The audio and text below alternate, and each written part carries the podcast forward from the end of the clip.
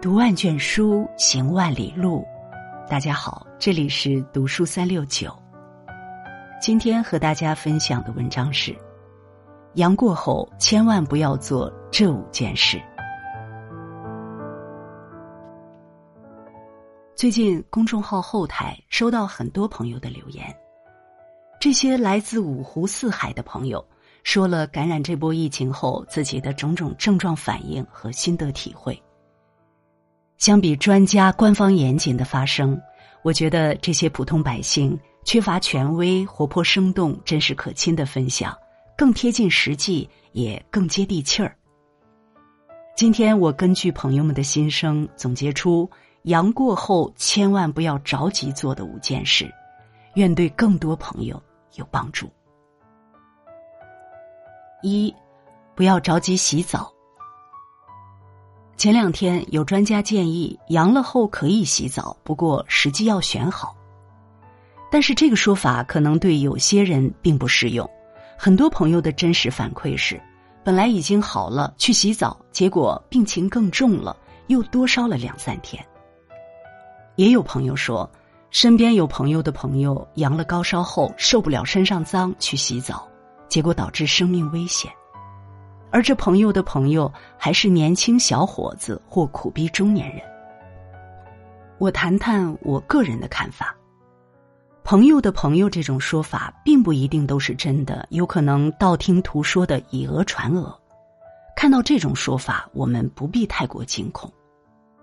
但洗澡后可能加重病情或延长病期，这些反馈都是以我开头的真实讲述，还是比较可信的。感染高烧过后，我们主观感觉浑身轻松了，但身体各个器官都很脆弱。洗澡非常耗体力，也极容易着凉，很容易导致加重病情。二，不要剧烈运动。阳了后不要运动。这几天，一些年轻感染者感染后因过度剧烈运动，付出了生命的代价。这两天的媒体，很多专家也都开始说不要剧烈运动。在这里，我用我身边的经历也向大家警示：感染后就算转阴了，也要多休息，不要剧烈运动，因为运动会加重身体消耗和负担，尤其是心肺功能的负担。而新冠病毒主要进攻我们的心肺。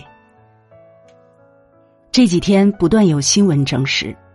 感染后变成重症的年轻人不少，是阳了后去打羽毛球、打篮球、踢足球，诱发了心肌炎的。严重心肌炎死亡率高到百分之七十到八十。最好阳康一个月后再慢慢恢复运动，保护好心肺才有福报。三不要迫切开工。昨天有朋友留言说。感染刚刚好，他和工友们就不得不赶紧开工，而且干的都是重活。他说没有办法，家里两个孩子嗷嗷待哺，还有房贷车贷要还，不干活一家老小吃啥？太不容易了。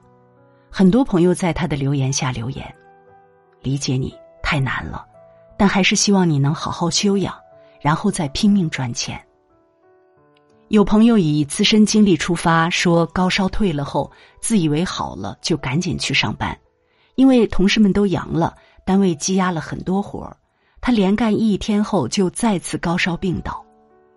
这段时间，不少企业发出了倡议，希望轻症、无症和阳康们早日复工复产。大疫三年，我们各行各业受损严重，振兴经济时不我待，但是。从个人层面上，我还是希望更多朋友记住这三句话：一，留得青山在，不怕没柴烧；二，咱家虽然穷，但你命很珍贵；三，你是单位的一棵草，却是家人的一座山。四，不要重复感染。刚开始放开时，专家说。感染奥密克戎后，就相当于打了一次疫苗，一定时间内不会再感染，这让很多人陷入早感染早解脱、主动求感染的误区里。但硬币的另一面，感染一次只是对这一种毒株短时间内有了抗体，我们依然会感染其他毒株，而反复感染非常危险。昨天一个国外的朋友给我留言说：“面对奥密克戎，的确不该过分恐慌，但也不要掉以轻心，因为国外过早的放开政策，他有认识的人复感染四次后被夺去性命。能不感染就不感染，如果最终每个人都要感染，也希望你不要被反复感染。”最近，《Nature Medicine》期刊发表了一篇文章。与原始毒株相比，奥密克戎最狡猾的地方在于，它不仅仅攻击人体的呼吸系统，还攻击人体的其他器官。反复感染，尤其是有基础疾病的人反复感染，会增加多个器官的衰竭和死亡的风险，且这种风险会随着每次感染而增加。这不难理解，新冠病毒对人体的每次暴击都需要时间恢复。不同毒株造成的反复感染，相当于上次感染的创伤还没恢复，这次感染的创伤又叠加。旧伤未好，新伤又来的反复蹂躏，给人体器官造成不可逆的伤害，甚至死亡降临。一次阳康不代表终生免疫，避免反复感染是今后相当长时间我们每个人的功课。五，不要着急摘口罩。昨天有读者留言，他所在的城市是比较早大面积感染的，现在很多人都阳过了，街上又渐渐恢复了车水马龙、人声鼎沸的热闹场景。与此同时，他也担忧的发现，很多人阳过后不再佩戴口罩了，阳过后就认为自己百毒不侵了，就不戴口罩了。这有点盲目乐观了。大家都知道，新冠病毒变异中有个非常厉害的毒株叫德尔塔。德尔塔就是在新冠肺炎来到人口大国印度后，把庞大的人口基数当培养皿，迅速传播后导致的变异株。我们国家有如此庞大的人口基数，全国人民一起阳后，会不会导致新的变异株？这变异株到底是凶险的还是温和的，谁也说不准。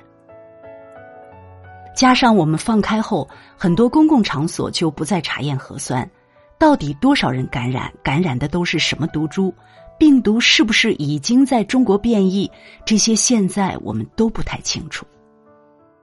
前两天，中疾控前首席科学家曾光呼吁。